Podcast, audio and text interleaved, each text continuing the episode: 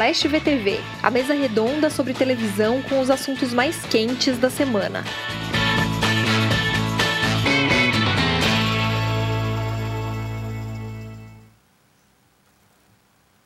Splash VTV no ar, eu não sou Débora, Débora Miranda, que hoje tinha mais o que fazer e nos deixou aqui. Estou aqui, como sempre, com a Aline Ramos. Olá. Cristina Padiglione. Eba! Nossa convidada muito especial, Marcele Carvalho. Oi, gente! E vamos debater muita coisa, mas antes temos Yas Fiorello com todas as notícias mais importantes do UOL hoje. O que você tem para nós, Yas Fiorello? Boa tarde. Cara, se você não me fala que você não é a Débora, eu ia ficar Poxa, ainda bem que você me avisou, Chico. Eu faço Muito questão, até, até, porque tem a versão podcast, muita gente pode se confundir. Exatamente, tem que saber, galera. O que está bombando hoje ainda são os filmes O Menino que Matou os Meus Pais e A Menina que Matou os Pais. E muita gente está querendo saber quanto que a Suzane von Richthofen e os irmãos Cravinho vão ganhar pelos filmes. E a resposta é nada. Não se preocupem, gente, pode assistir sem, sem remorso porque os roteiros que são assinados pelo Rafael Montes e pela Ilana Casoy são baseados nos autos dos processos. Então, o que acontece? É um caso de domínio público, né? O Rafael Montes contou para o pessoal do Splash que não é necessária a autorização de ninguém que esteve no caso. O advogado e professor Rodrigo Moraes explicou também as questões legais do filme e contou que quem tem direito aos royalties ou qualquer pagamento a título de direito de imagem é o autor da obra audiovisual biográfica e não os personagens biografados. Então, gente, pode ficar tranquilo, pode assistir. Eu comecei a assistir ontem, não sei se eu vou conseguir, não sei se eu vou ter estômago, mas acho que vai estar tudo certo. Chico, se você pudesse namorar seu crush famoso de adolescência, com quem você estaria hoje? Porra, não sei. Eu, eu já tô. Era, era minha mulher. Ah, um espertinho, eu amo, eu amo, muito esperto. Mas o Felipe Dilon está vivendo um romance digno de sessão da tarde com a Maya Wenzel. Eles se conheceram há 18 anos atrás e se reencontraram agora. Eles sempre mantiveram contato, mas aí na quarentena começaram a conversar mais. Agora que estão vacinados, eles estão se conhecendo melhor, foram flagrados no final de semana. Coisa linda, e a Maia disse: a nossa história é muito bonita. Ela disse que ela esteve com o Felipe em vários momentos importantes da vida dele e que ele sempre foi extremamente atencioso e carinhoso com ela. Então, eu quero aproveitar aqui o meu espaço para dizer para o meu crush de infância e adolescência, Fernando Gabeira, eu ainda tenho esperanças. Eu não vou desistir de você. Nós seremos os novos Felipe e Maia. Conte comigo, Gabeira. Conte comigo, Gabeira é maravilhoso. É, é boa de crochê, ou Yai? Sou, sou. Vai dar tudo certo. Já estou com meio caminho andado. As coisas não param de melhorar. Espetacular. Gente, é isso que tá bombando hoje. Beijo para todo mundo. Beijo, Gabeira. Até amanhã, galera. Tchau, Yas. Beijo, Yas. Valeu, Yas. Tchau, Yas. Extraordinárias notícias que interessam aqui no UOL. Vamos começar. Hoje o papo é sério mais uma vez, a gente fica tentando falar de besteira sobre reality show na TV, mas a realidade insiste em bater a nossa porta. E, e, enfim, a gente viu todas essas questões aí que a gente já vinha, de certa forma, não vou dizer antecipando, mas estávamos todos preocupados com algumas coisas de. Né, eu estava vendo o nome do episódio da semana passada e tinha a ver com o que a gente vai conversar aqui hoje. É um rolo muito grande. A gente vai falar de A Fazenda, a gente vai falar da, da saída, do, da expulsão do Negro Borel e das responsabilidades da emissora nessa história, da produção. Vamos conversar também um pouco sobre, enfim, patrocinadores, o que que isso engloba, como que isso se, se conecta de alguma forma. E aí vamos falar também da saída dos atores do primeiro escalão da Globo rumo ao streaming. Vamos fazer também o nosso quadro o favorito da Aline Ramos, que é o Rivalidade Masculina, em que vamos comparar aí a, a performance na audiência de Marcos Mion e Luciano Huck, e os melhores e piores da semana. Para começar, então, queria fazer uma retrospectiva breve aqui, um contexto histórico dos casos de expulsões e assédio na Fazenda. Antes do Nego do Borel, só cinco peões foram expulsos do programa. Primeira, que estreou, foi a Duda Yankovic, a lutadora, que deu um peteleco na cabeça do Thiago Gagliasso durante uma brincadeira na piscina. Na Fazenda de Verão, que era uma, uma edição especial apresentada pelo Rodrigo Faro, e que tinha pessoas, né, participantes ainda mais anônimos que o normal, o Lucas Barreto foi expulso depois de ameaçar os colegas com uma machadinha. Foi uma temporada bem light. É, a Nádia Pessoa depois desferiu golpes com a perna contra o filho do Carlinhos Aguiar e também foi convidada a se retirar. Depois fez carreira nos outros realities da, da emissora. A Kátia Paganotti, a Paquita Miúcha, deu um tapa na cabeça do Evandro Santos também foi embora. E aí teve o Felipe Hagensen, que deu um beijo sem consentimento na Ariane e foi convidado também a se retirar. Nessa mesma temporada, muita gente pediu a expulsão do Lucas Viana, se comportar de maneira indevida também com a Ariane, mas ele acabou campeão. A impressão que fica é que esse tipo de situação está cada vez mais recorrente. A emissora está mais criteriosa ou o público está mais vigilante? Queria começar com Aline Ramos. Bom, é, eu acho que a emissora estar mais criteriosa é resultado do público estar mais vigilante. É, a gente analisando, quando a gente vai analisar né, história de reality show, já faz muito tempo. As coisas mudam muito rápido de um ano para o outro. E, então, imagina né, 10 anos, 12 anos de diferença. Acho que isso tem uma mudança na sociedade significativa, em que as pessoas não toleram mais certos tipos de comportamento. Então, acho que a partir dessa mudança da sociedade, a emissora é obrigada a mudar, porque o público cobra isso, né? Isso reflete na audiência, em valores, até que a gente vai entrar mais tarde, falar de patrocinadores e por aí vai. E aí, nesse caso, até entrando já no caso do Nego do Borel, é interessante observar que a compreensão de que é, um homem, é, enfim, ter relações sexuais, ficar, é, beijar uma mulher alcoolizada, que isso pode ser considerado assédio, pode ser considerado abuso, é uma compreensão recente da sociedade. É um debate muito recente que também não é compreendido por todas as pessoas. Tanto que por isso gera uma polêmica muito grande, porque enquanto sociedade a gente não está totalmente preparado para lidar com essas situações. Então eu acho que é isso. A gente vai mudando, o reality show vai mudando junto. Acho que raras vezes o, o, o reality show, Fazenda, BBB saiu na vanguarda desses assuntos. Eles sempre chegam com um pouquinho de atraso. O que, que acha, Padir?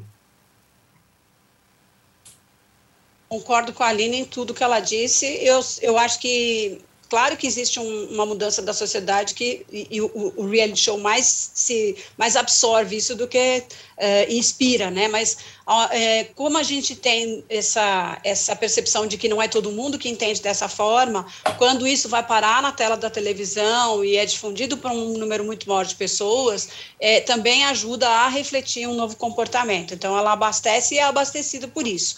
O, o caso dos anunciantes, a gente vai falar daqui a pouco, tem muito a ver com isso, porque ninguém muda simplesmente porque acha ou percebe que o público quer, mas assim, esses programas vivem basicamente de um, de um, um cofre de patrocínios, né, são abastecidos pelo patrocínio de marcas fortes, que percebem e vivem muito de pesquisa uh, essas mudanças na sociedade. Então, tudo se reflete um pouco ali e anda-se sempre nesse meio fio para tentar agradar o maior número de pessoas, que é o objetivo de, de um anunciante, né, de ser consumido pelo maior número de pessoas. O que eu acho é que a gente precisa, dentro desse, dessa evolução, é, de, de, de, ser mais rigoroso com o comportamento das pessoas, com o respeito alheio, etc., é criar uma cartilha mais, uh, mais uh, é, precisa, né, dentro do possível, para evitar injustiça. Por exemplo, você citou agora há pouco o caso do, assim, enquanto um é expulso, o outro não só permanece, como acaba vencendo o reality show.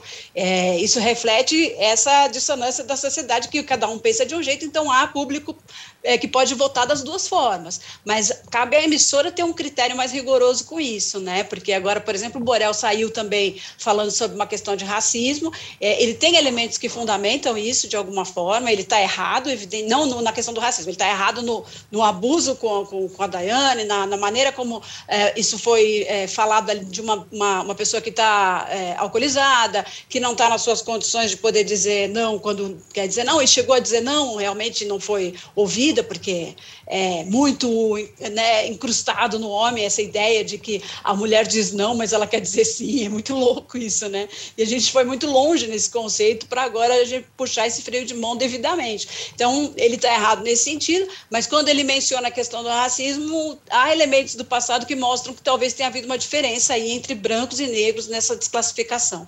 É, e eu acho que isso que tem que ficar mais claro para que não haja é, a, a própria emissora, e na defesa das marcas que ela defende ali de anunciantes, não ser acusado desse tipo de coisa. Marcele Carvalho, eu, eu, eu é. senti um pouco, é, colocando um item a mais no, no, debate, eu senti um pouco que a Record tomou essa decisão quase que a contragosto. A impressão que eu tive quando eu vi o programa de sábado foi quase que assim, ó, foram forçados por uma pressão de todos os lados. Não sei se, se você teve a mesma impressão. É, eu tive essa impressão acompanhando pelo, pelo Twitter, né? É, desde, desde cedo, quando começou realmente a, esse questionamento né, do que realmente aconteceu, o que deve ter acontecido e tal, e as pessoas muito vigilantes, como as meninas mesmo é, pontuaram, e colocando ali, assim, hashtag, o nome do patrocinador, compactua com tananã, fulano compactua também com tananã. Então, assim, tá, tava muito, muito claro, né, a pressão realmente das pessoas aqui fora é, em cima do, dos patrocinadores. Eu sei que a gente vai falar da, daqui a pouco isso, mas é, isso acho que vem ao encontro justamente disso, dessa questão de da emissora ter tomado essa decisão, é, ter esperado muito tempo também para tomar essa decisão de, de colocar o, o Negro do Borel é, para fora da casa. É, então, eu, eu, senti também isso, sabe? Eu senti que foi uma demora grande para se tomar uma decisão. Ah, vai dizer, não, a gente tinha uma equipe multidisciplinar, a gente não pode tomar essa decisão assim é, é, rapidamente, a gente tem que analisar todos os, os fatos, os né, todas as imagens, mas mesmo assim, é, eu achei que demorou um pouco para tomar uma decisão, para realmente bater o martelo, né? Houve uma questão também de que, de repente, isso ia ser avisado lá para o final, né? lá, lá para o pro, pro programa, é, lá das 20 e poucas, né? das 10 horas da noite, quer dizer, mais ainda, vai demorar mais ainda.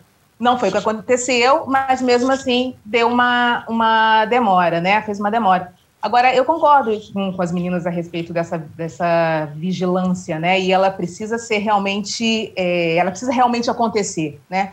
Porque muita gente não entendeu ainda o que aconteceu. Muita gente ainda passa pano para o que aconteceu.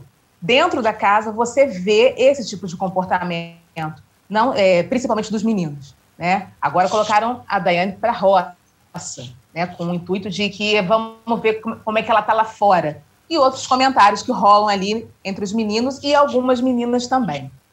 É, porque isso também né, acaba, infelizmente, acaba afetando também a cabeça das mulheres, né? Não é só uma coisa dos homens também.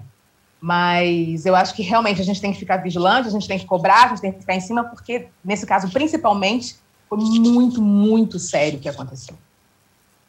Tem a responsabilidade posterior, mas eu fico questionando muito a, a a atitude anterior.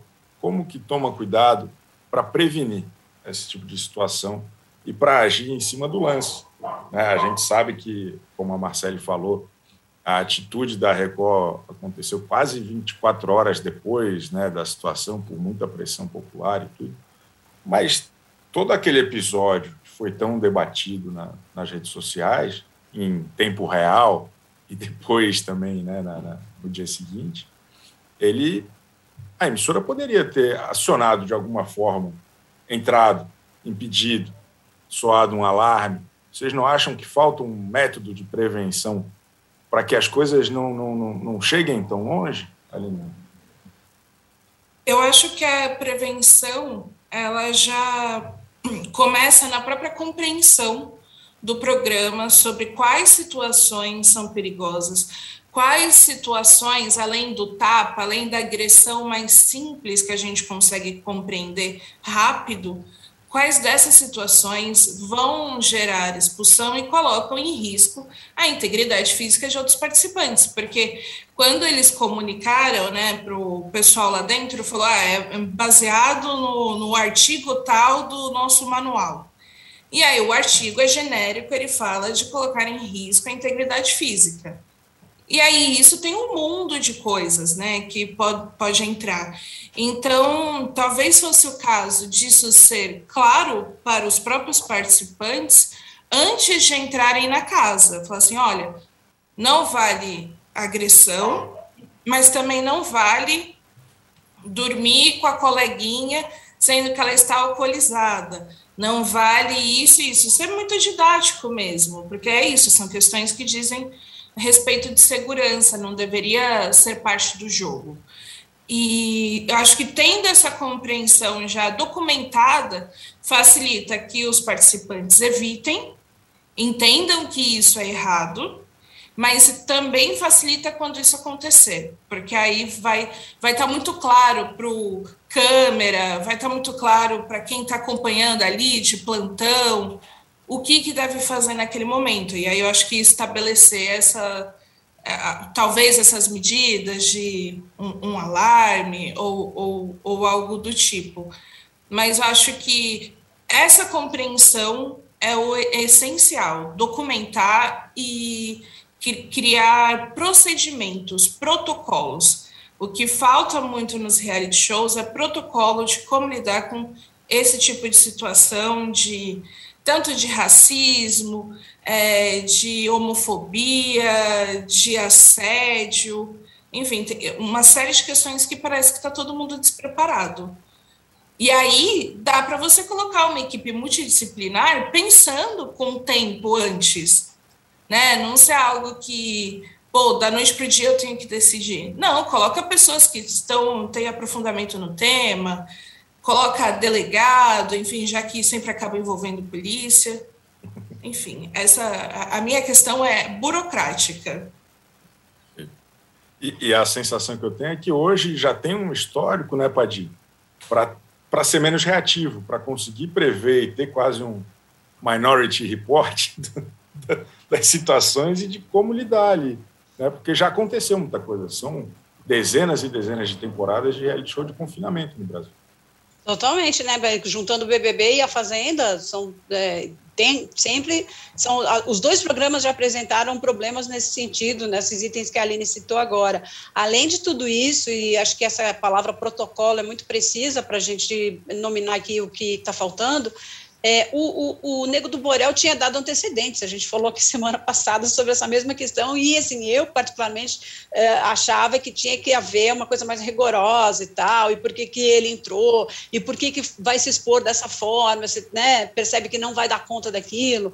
Então, na semana passada a gente discutiu isso aqui, o caso era exatamente o mesmo, assim, houve um avanço de sinal, é, houve tempo da equipe conversar com ele, é, falar com ele sobre isso, isso, pelo visto, não foi feito. Foi feito só uma coisa para acalmar naquele momento ali de fúria dele é, os ânimos, os nervos, e, e, não, não ficou claro. Como não ficou claro realmente, eles, é, na hora em que a, a Erika Schneider lê aquele negócio na, na sala, e eles ficam tentando adivinhar aquilo como se fosse uma caça ao tesouro, uma prova da ilha, sei lá, é, sabe? Tem que deixar claro, e eles ficaram tentando imaginar o que, que aconteceu, por que isso, né? E daí essa percepção sua de que eles não estavam muito afim de expulsar, porque houve um discurso enfático da Galisteu, mas eu acho que da produção do programa esse script podia ser um pouco, podia ser mais valioso nesse sentido.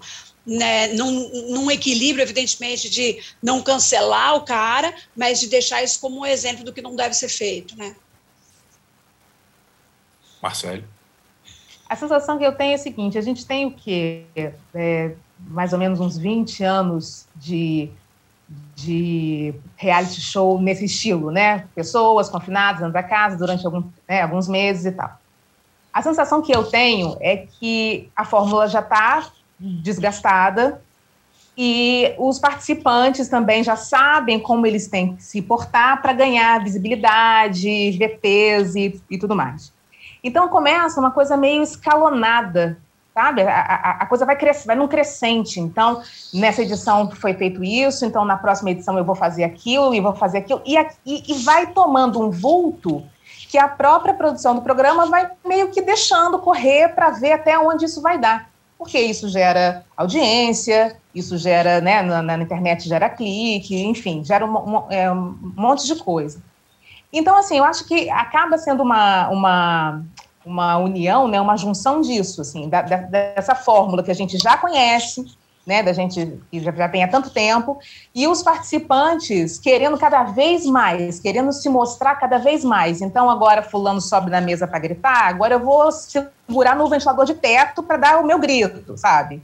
E isso vai num, num crescente tão grande que a emissora, ó, vamos ver até onde vai. Só que aí acontece isso. Aí acontece uma situação como essa do, do, do Borel, né, com a, com a Daiane. E aí? Como é que, como é que se faz agora? né? Não tem esse, né, esse protocolo tão específico como a gente está falando aqui, que é super necessário, não tem isso. E aí se perde a mão. Então, para não se perder, né, para não perder a mão, eu acho que realmente deveria haver um, um, uma, uma, análise do, dos rumos que, né, que os realities estão tomando e que providências poderiam ser, ser feitas antes para que não ocorra situações como essa a sensação que eu tenho é que as emissoras têm dobrado a aposta com alguma frequência, assim, no sentido de que é um, acho que é um problema da comunicação em geral, é, da necessidade de radicalizar para conseguir furar a bolha e chamar mais atenção. Está todo mundo colocando uma melancia no pescoço ali, uhum. é, é, falando cada vez mais absurdos. É um negócio que a gente está, de certa forma, mais acostumado a debater na política, mas acho que isso tem acontecido também no entretenimento, tanto na, no que consumimos quanto em como repercutimos. E isso acaba sendo muito problemático, porque qual é o limite? Né? Até onde isso vai e quem, quem corta? Porque é natural, quanto mais escandaloso, mais vai atrair atenção. E aí eu acho que, em certo sentido, o qualificador disso, ou a última chance de qualificação disso, é quem paga a conta são os patrocinadores. Né? E aí a gente tem, a, a, talvez caiba a esse freio aí, porque as marcas não interessa a elas estar envolvidas em escândalos né, tão, tão graves quanto, quanto que acontece em alguns programas ou, ou sei lá, polêmicas pontuais. É, é, né, quando viram uma marca, um carimbo num programa, qual é o valor de mercado dele? Fica um pouco complicado.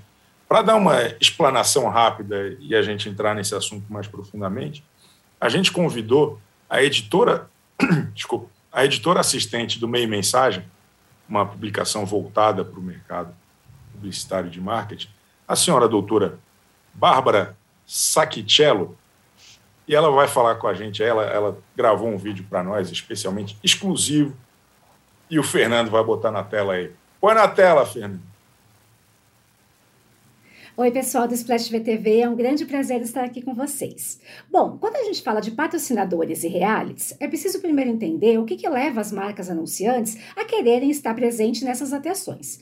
Programas como Big Brother, como A Fazenda, além de ficar um bom tempo no ar, eles ficam em média mais de três meses às vezes, eles conseguem gerar muito engajamento nas redes sociais, fazendo com que as pessoas falem, comentem, postem vídeos sobre eles praticamente 24 horas por dia. E isso para qualquer marca que quer procura visibilidade, claro, acaba sendo um prato cheio. Por isso que a gente diz que reality show é hoje um dos produtos comerciais mais valiosos da TV brasileira.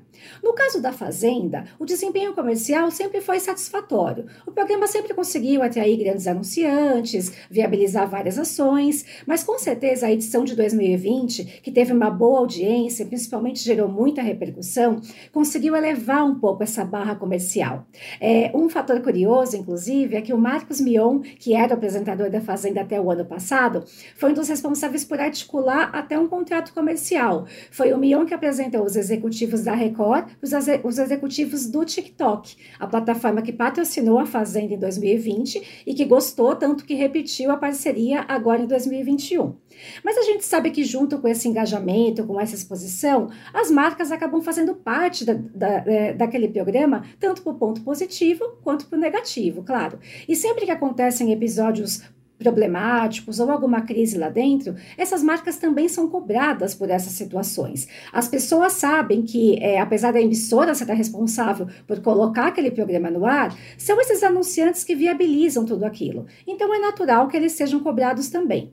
O algo que chamou muito atenção no episódio desse final de semana da Fazenda, que, que culminou na expulsão do Nego do Borel, foi o fato de que quatro das seis patrocinadoras masters dessa edição, é, C da Banco Original, o TikTok e Aurora foram publicamente, usaram suas redes sociais para comentar o episódio, falar que repudiavam qualquer situação de violência contra a mulher, de assédio, e foram dizer ao público, principalmente, que eles estavam em contato e exigindo da Record uma postura. Inclusive, acho que duas marcas usaram o verbo exigir, ou seja, eles manifestaram que para aquelas marcas, naquele momento, situações daquele tipo são intoleráveis.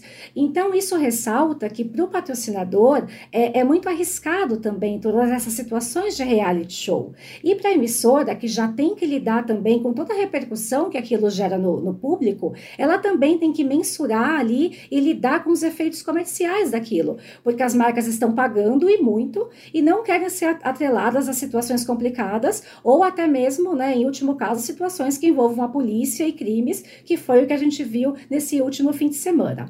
A gente viu alguns exemplos de marcas se manifestando em situações assim no Big Brother desse ano, né? Sobretudo nas primeiras semanas, quando rolaram aquelas conversas sobre saúde mental, assédio moral, marcas como Avon e Amstel foram às redes sociais falar sobre tolerância, sobre respeito, né? Em alusão ao que se passava ali na casa. E o que deve estar acontecendo agora, com toda certeza, é que as marcas patrocinadoras da Fazenda estão com contato bem próximo aí com a diretoria da Record para acompanhar os desdobramentos desse caso e acompanhar os próximos acontecimentos acontecimentos da casa de maneira geral, porque elas não querem estar atreladas ali, querem estar atreladas, claro, ao engajamento, às conversas que o reality gera, mas não quando essas conversas geram potenciais crimes.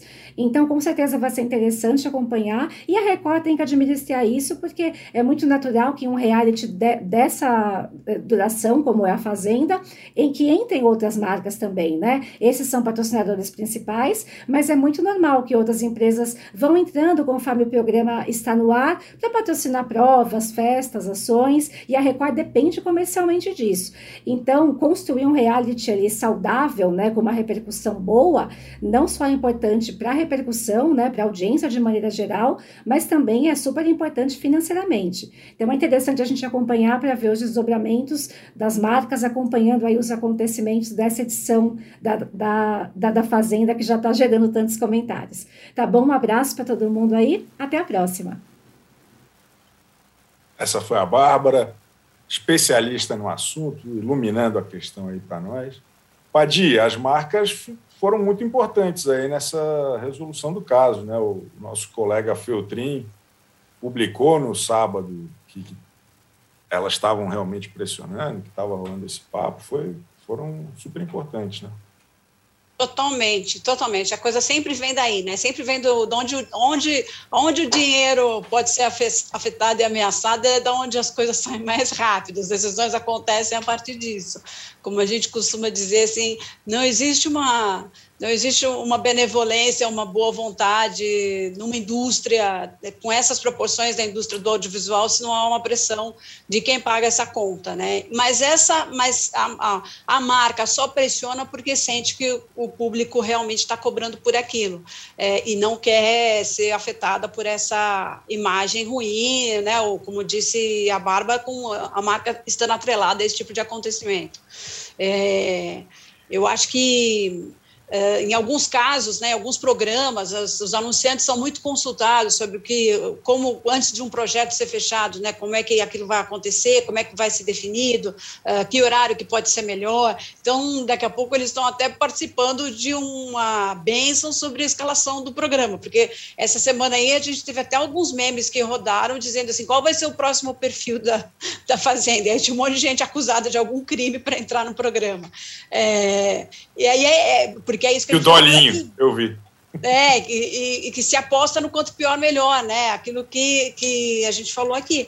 É, você começa a, a, a, pendurar a melancia no pescoço. É, mas acho perfeita essa explanação da Bárbara, porque tecnicamente mostra que o caminho é, tem muito a ver com o, o, anunciante se importar com aquilo. Isso é muito legal. Marcelo eu... Carvalho. Ai, ou, desculpa. Ou Aline Ramos. Tá. Vocês que se Não, virem agora. eu concordo plenamente. Assim, acho que a Bárbara deu toda a, explanação que a gente realmente precisava. Concordo com o que o Cadi falou. É, mas e também concordo que isso, sim, né, que foi por conta também desse, dessa vigilância toda da, do público aqui, dessa pressão, né, no, no Twitter, porque acompanhando o Twitter foi assim uma, uma pressão maciça, né? É, botando a, a, as marcas ali.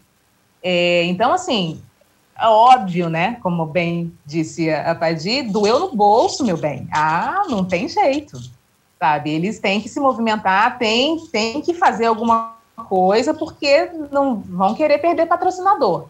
Patrocinador tá vendo que o público está fazendo né, pressão, não vai querer também perder ali é a pessoa que consome, as pessoas que consomem, não querem fazer né, um boicote contra a marca. Então, vão, vocês vão ter que se mexer.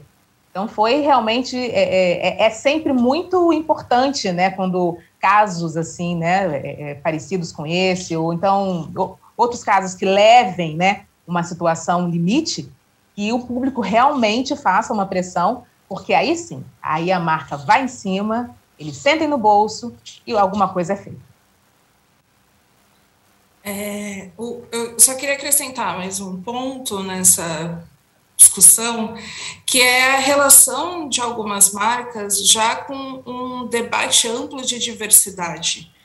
Né? E, e também como cada vez mais o público enxerga essas marcas, que é como se fosse um poder paralelo que ah, a gente tem um caso de, de a gente está enxergando um caso de abuso sexual então para que, quem a gente apela vai ser para o poder público vai ser para segurança para quem a gente apela? Apela para a marca. Em primeiro, é quase instantâneo esse comportamento de você pedir para a marca fazer alguma coisa, tomar uma posição. E isso acho que dá para até ver de uma maneira ampla essa essa relação mesmo de ter é, dar mais credibilidade para essas grandes marcas. E essas grandes marcas, eu acho que elas foram aderindo isso, essa responsabilidade, porque eu penso muito na Ambev, no sentido que a, a Brahma é uma das patrocinadoras da Fazenda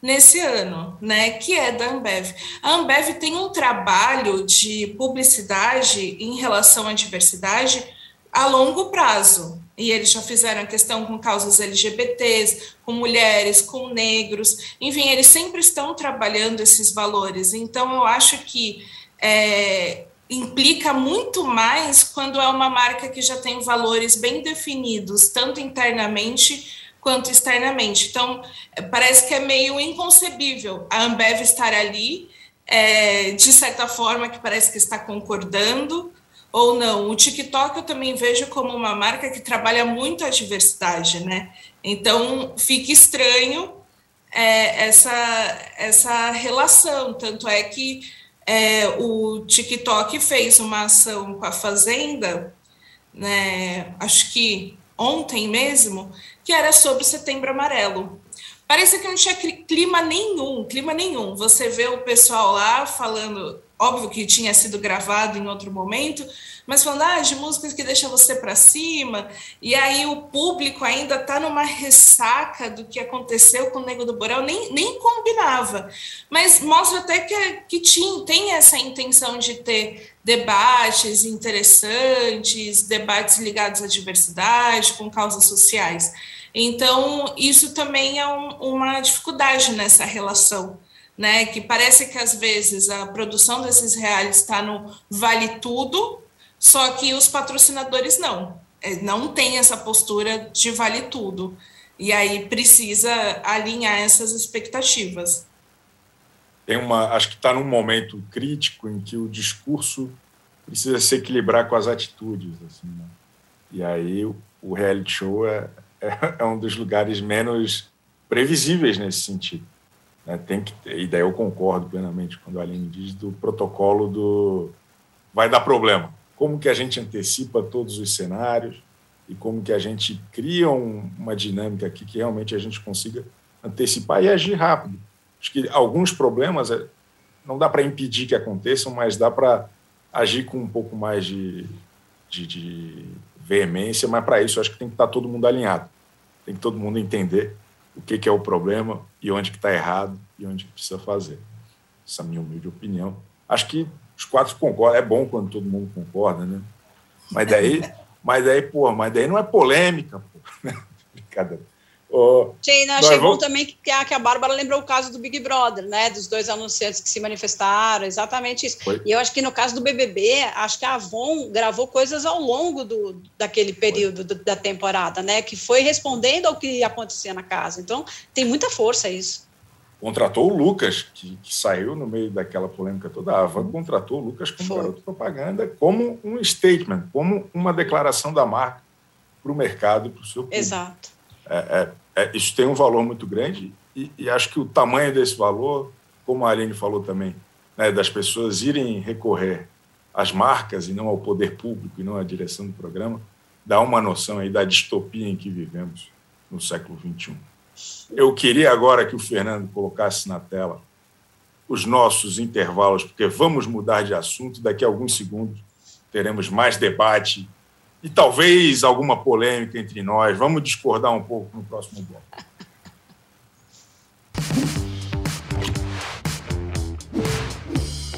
Depois de mostrar como o PCC se tornou a maior facção criminosa do Brasil, a série Primeiro Cartel da Capital chega à segunda temporada. Agora, o foco são as disputas pelo comando do tráfico internacional. Os novos episódios estão no Wallplay e no YouTube de Move.doc.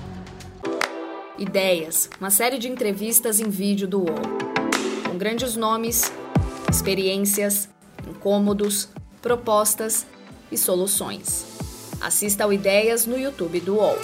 O sobrevivencialista é o cara que busca técnicas, conhecimentos e equipamentos para sobreviver independente da situação onde ele estiver. A pandemia nos provou que essas pessoas estavam certas.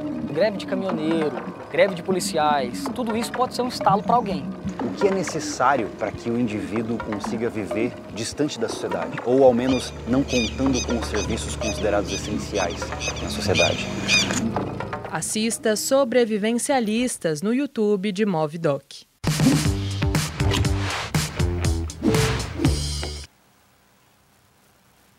Muita gente foi pega de surpresa nos últimos dias aí com a saída de mais estrelas do primeiro escalão dos estúdios de Curicica, Lázaro Ramos e Ingrid Guimarães estão fora da Globo. E assinar, tem uma novidade, tem um elemento novo que a Padi chamou a atenção recentemente, que eles assinaram contratos longos e exclusivos com uma plataforma de streaming, a Amazon Prime Video. Isso parece dar um novo tom aí, um novo momento nesse, nessa situação efervescente né, em que as coisas estão mudando, a Globo operou sozinha, com poucos momentos de, de grande disputa de talentos com as emissoras nacionais, e agora com esses gigantes aí de fora, parece que a situação está mudando e parece que a própria relação artista, projeto e, e retransmissora ou distribuidora de conteúdo também está passando por uma mudança profunda, né, Padim? É o que a gente soube, né? O primeiro, o, o eu fiz uma reportagem uh, um mês e meio atrás, acho, para a Folha, e que era a Netflix querendo aprender a ser Globo, e Globo querendo aprender a ser Netflix, e a Netflix deixou muito claro que não tinha nenhum planejamento, nenhuma pretensão de ter é, elenco exclusivo, de ter nomes exclusivos e tal. De maneira que eu, até um mês e meio atrás, achava que esse, isso era uma tendência de mercado. Então, para mim, foi uma surpresa ter o contrato, no caso do Lázaro Ramos e da Ingrid Guimarães, pela Amazon, é, com um acordo de exclusividade de três anos, que é uma coisa que só a Globo, quer dizer, Record e SBT fizeram isso no passado, mas no passado passado mesmo, já, já isso acabou faz tempo, né? Faz muito tempo já que os atores em SBT e Globo assinam um contrato por obra certa. Claro que no SBT um contrato por obra certa pode ser três anos, que as novelas não acabam nunca, as novelas infantis, mas é por, é, né, não é um, um, não, não tem mais a exclusividade do passado. Quer dizer, quando a Globo trouxe a Ana Paula Rose para fazer do Furacão, teve que pedir a benção do SBT porque ainda tinha um contrato em vigor e tal. Esse modelo é, vem desmoronando. A Globo demorou mais para para reduzir essa folha de pagamentos exclusiva, mas também no ano passado fiz uma matéria em que eles deixaram claro que eles não queriam abrir mão totalmente de todo mundo do elenco, eles queriam abrir vagas para uma diversidade maior e, de repente, conseguir fazer a obra certa com quem não estava uh, o tempo todo em cena tal. E alguns casos acho que saíram fora desse eixo, tipo Fagundes, eu acho que é um cara que teria ficado se eles tivessem conseguido um acordo com ele, e o Lázaro, um caso, eu sei particularmente no caso do Lázaro que eles se esforçaram muito para manter o Lázaro na emissora, é, e aí ele, ele sai com dois projetos ou três projetos prontos na Amazon, que é uma coisa do cara chegar e apresentar a ideia, é, com uma liberdade de poder escrever, de poder montar equipe, de poder atuar, é, e que a Globo não na, no, no, no, discurso de uma só Globo acabou não funcionando isso, né? É, são raríssimos os casos e tem algumas queixas já antigas de ator que não consegue apresentar um projeto em que ele possa atuar e dirigir, porque o cara que cuida do roteiro hoje não é o mesmo cara que cuida do elenco. Quando a gente tem um modelo totalmente diferente disso, até é, consagrado pela pela, pelo mundo do YouTube, que são os caras que aparecem, é, fazem o seu roteiro, criam a sua ideia, tipo o Whindersson, vai citar um caso de extremo sucesso, mas que vai lá, faz o negócio dele, monta o negócio inteiro e, e bota a cara dele no, na tela. É, esse modelo da Globo de uh, aqui estão os atores, aqui estão os autores, não para boa parte deles não funciona e são os mais inquietos. Então o cara de repente encontra num projeto de numa plataforma de streaming a possibilidade de fazer isso, me parece que tem sido muito tentador e né, escutamos aí algumas pessoas falando sobre isso já. E acho que o caso do Lázaro se enquadra nisso, o caso da Ingrid é a mesma coisa, que também mete muito a cara nos projetos que faz. E aí é, tem também, no caso da Amazon e da Netflix, ou da Disney, essa tentação, no caso da HBO também, de dizer: olha, o seu programa vai para 190 países. Quer dizer, a Globo não vai ter como competir com isso, até está expandindo o Globoplay para a Europa e Canadá, já estava nos Estados Unidos, mas ainda é muito para a comunidade brasileira, não é um negócio feito. Né? Esse fôlego global é uma coisa muito difícil de alcançar, está lidando com gigantes. E aí, quando eu, digo, eu disse outro dia, ah, o Globo nunca enfrentou essa concorrência. Ah, já enfrentou o Pantanal, enfrentou o Carrossel. São pontuais, são concorrências pontuais. É. enfrentar esse fôlego permanente de uma Netflix e uma Amazon é jogo duro, né? É. O Marcelo, agora a minha impressão é que a Globo tem uma concorrência realmente de estrutura, né? de modelo e de estrutura, porque pelo que a gente tem ouvido de alguns artistas, vendo esses nomes saindo para apresentar projetos em outros lugares, acho que tem uma questão até de organização hierárquica ou de organograma que vai precisar se modernizar para conseguir competir e, e, reter esses talentos. Né? É, eu acho muito. Eu acho que tem uma palavra que define isso: liberdade. Eu acho que esses atores, né, esses artistas que estão saindo da, da, da Globo, estão indo para o streaming, eles estão querendo isso. Como o Padir falou, são pessoas né, inquietas, que escrevem, que dirigem, né, que, que têm os seus projetos, e eles querem ter realmente essa liberdade de poder colocar é, os projetos deles, entendeu? Ver isso acontecendo e que realmente, dentro do modelo da Globo, isso não, não, não rola, entendeu? Não, não, não vai. Então, você é o ator, Você, às vezes, quem sabe, pode ali é, é, é dirigir um episódio de uma série XPTO da vida, mas, assim, não é o seu projeto, não é aquela, não é a sua cara, né? E essas plataformas estão abrindo isso, né? Estão abrindo esse mundo para você chegar, para você né, apresentar o seu projeto, para você poder fazer né, da, da, forma que você gostaria que, que saísse. E isso, e poder ser apresentado para um mundão aí afora, né? E é, isso é muito realmente tentador. Então, eu acho que é isso. Acho que hoje a palavra é a liberdade que esses artistas estão podendo ter, estão ganhando, migrando para o streaming. Aline Ramos. É, eu só acho que com tudo isso que a, que a Padia e a Marcele colocaram, é interessante que no final a situação é a seguinte: a Globo quis flexibilizar o modelo de trabalho, o contrato, é, o, algo que né, o país inteiro viveu, só que não deu nenhum benefício quando mudou esse modelo aí, que é o benefício de você poder criar mais coisas e ter a liberdade para fazer é, tanto atuar, dirigir, ter esses projetos diferentes. Então ficou é muito como estamos, né, liberando, mas ainda está engessado aqui, ainda está na nossa estrutura de sempre.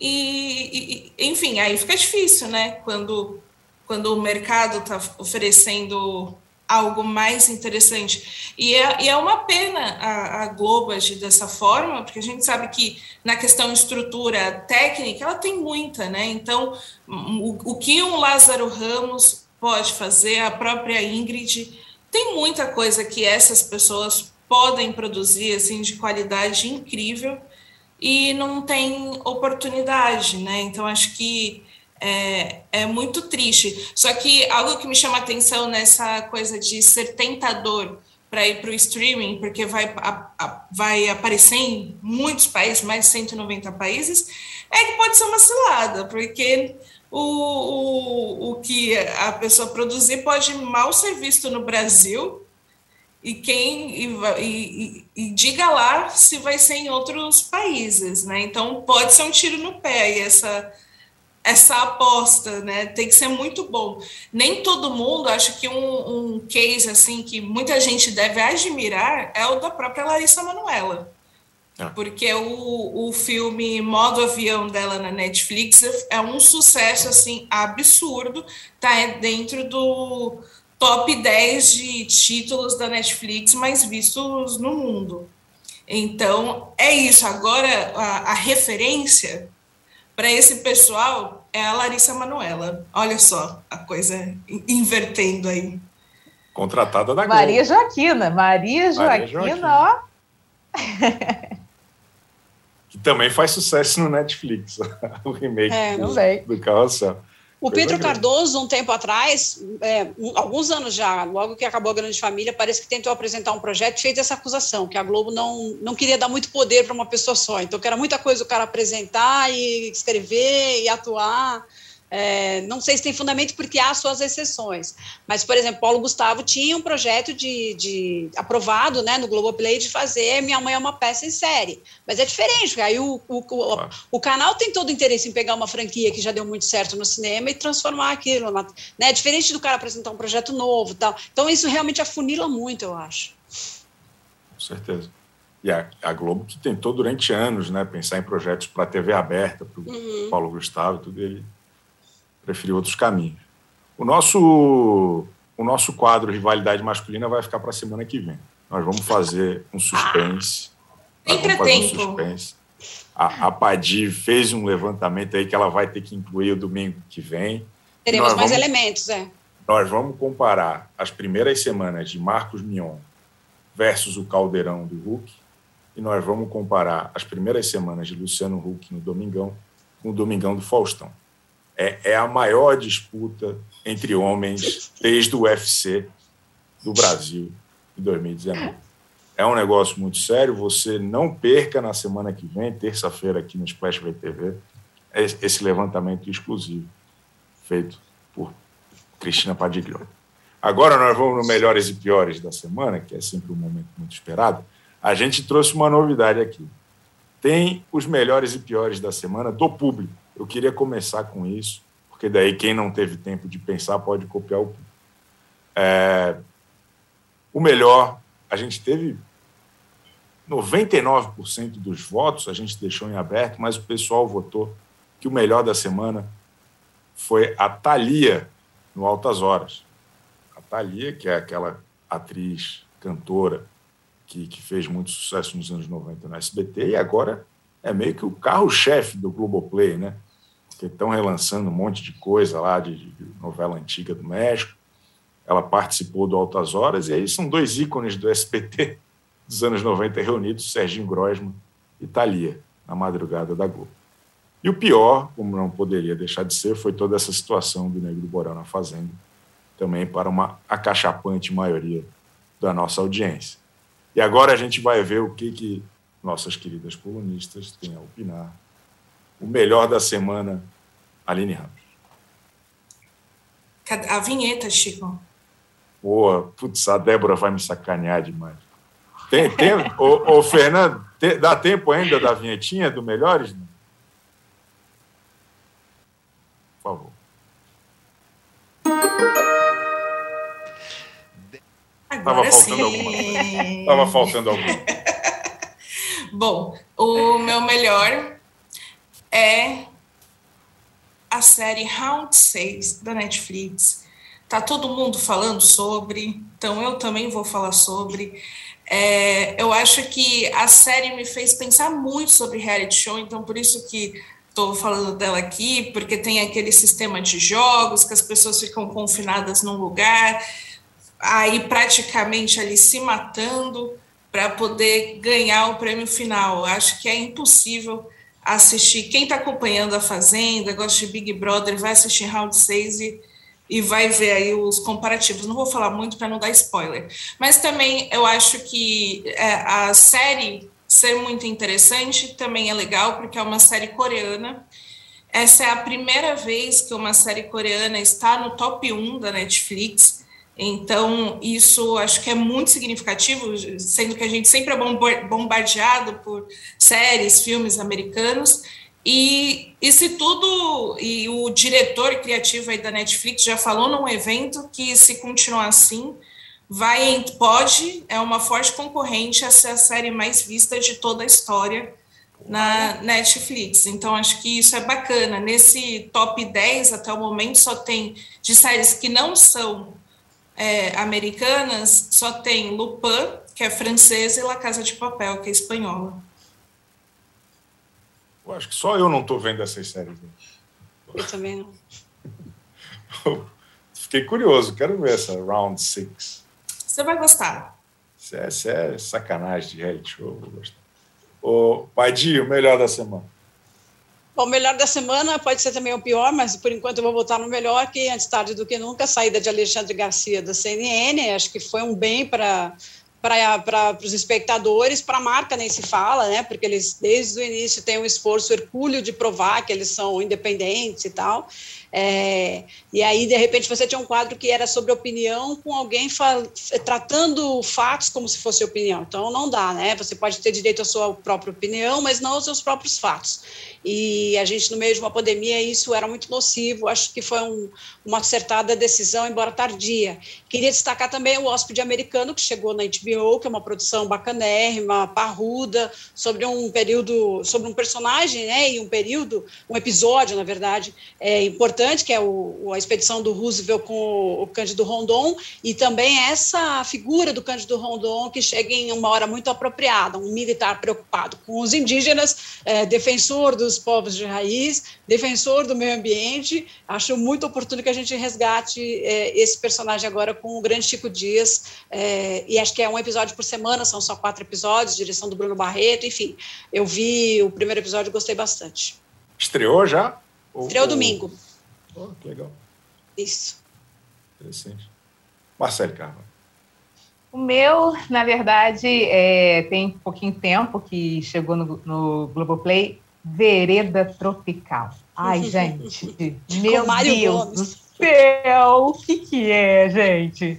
Isso me afeta profundamente. Lembro lá dos oito anos de idade, assistindo junto com minha mãe, apaixonada pela novela. Eu chorei, chorei, assim, de soluçar no último capítulo da novela, porque eu não queria que terminasse. Você tem uma ideia de como eu amava essa novela. E, no, novamente, né, revê-la agora no Globoplay com Mar Gomes, com Jorge Gomes, com esse elenco maravilhoso, isso realmente está me, me afetando, é o meu melhor mesmo.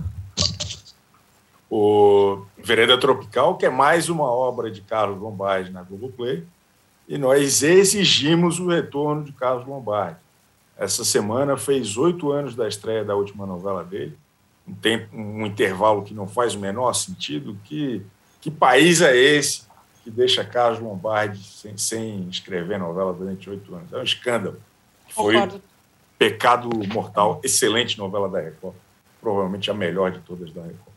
Meu melhor é, é uma aposta no futuro. Eu estou adorando as notícias da Band para 2022. Além de saber um pouco mais do programa do Faustão, adorei que vai ter o perrengue na Band. Parece que vai ter um programa de. O show do Zecão, é, é, é o Zeca Camargo, com um quiz todo dia depois do Faustão. Estou achando muito interessante o desenho de uma grade, né, sem aquele horário comprado pela igreja no meio do horário nobre. Acho que é uma evolução de opção e de alternativa para o público, para o mercado publicitário, que é muito positivo, na minha opinião. Vai ter um evento, acho que na quinta-feira, para dizer melhor o que, que são os projetos, o que, que vai estar bonitinho, mas só essa perspectiva de, né, num momento tão confuso para a Record, para a SBT, a, Globo também se reinventando, acho que ter mais gente colocando bloco na rua é importante e é bom para nós. Agora, Fernando, a vinheta dos piores.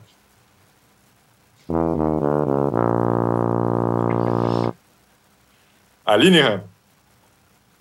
É isso, concordo com o nosso público. O pior da semana é a situação com o Nego do Borel na Fazenda, só que dedico especificamente a condução da Record com o caso. Acho que dentro do, do que a gente vê da televisão, espera, foi muito mal colocado e ainda estou com uma ressaca assim muito pesada do que aconteceu. Tá, tá difícil de engolir essa história e seguir em frente. Pode ir. É, você falou para discordar da Aline, eu vou discordar da Aline, só que concordando, não, foi, foi exatamente tô, foi exatamente isso, foi mal administrado pela Record, né, o negócio, eu acho que é, por mais que eles tenham sido surpreendidos, eles não foram tão surpreendidos, porque como eu disse, a gente vinha no desenho de que isso ia rolar, é, e aí acho que faltou mesmo um, uma, uma administração mais é, sentar e conversar melhor e ouvir vozes diferentes de quem está decidindo aquilo. Não sei como é que foi decidido, mas foi mal administrado. O recado dado para os confinados não foi claro, não foi interessante, ficou como se fosse um outro quiz e não era o caso. Então é isso, a administração do negócio foi mal feita mesmo. E de novo vou repetir que a CNN podia ter dispensado o Alexandre Garcia antes.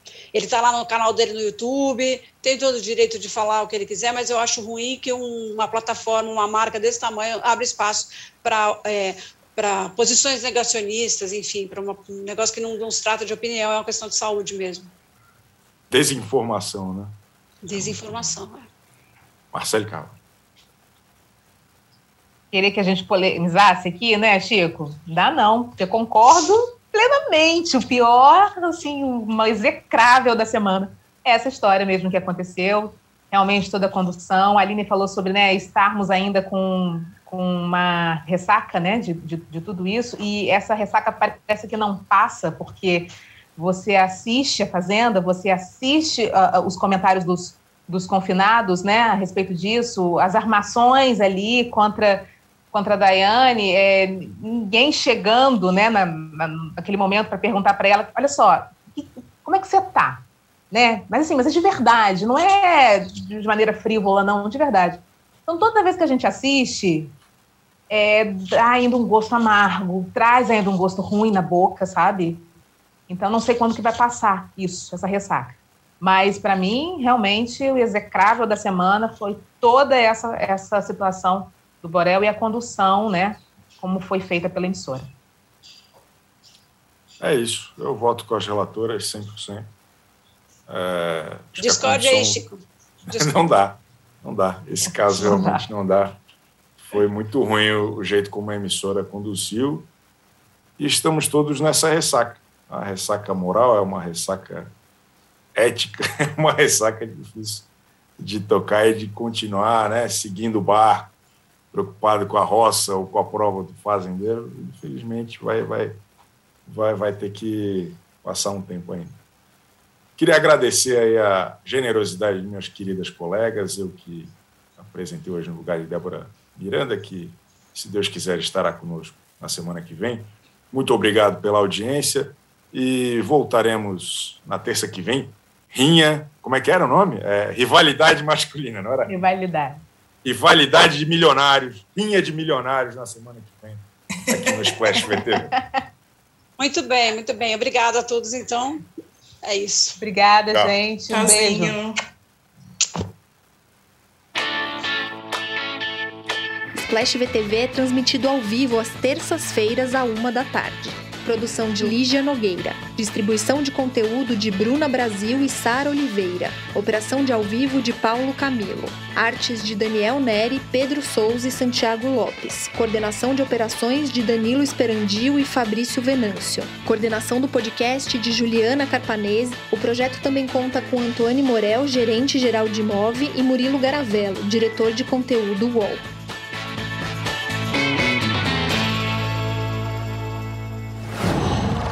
Qual?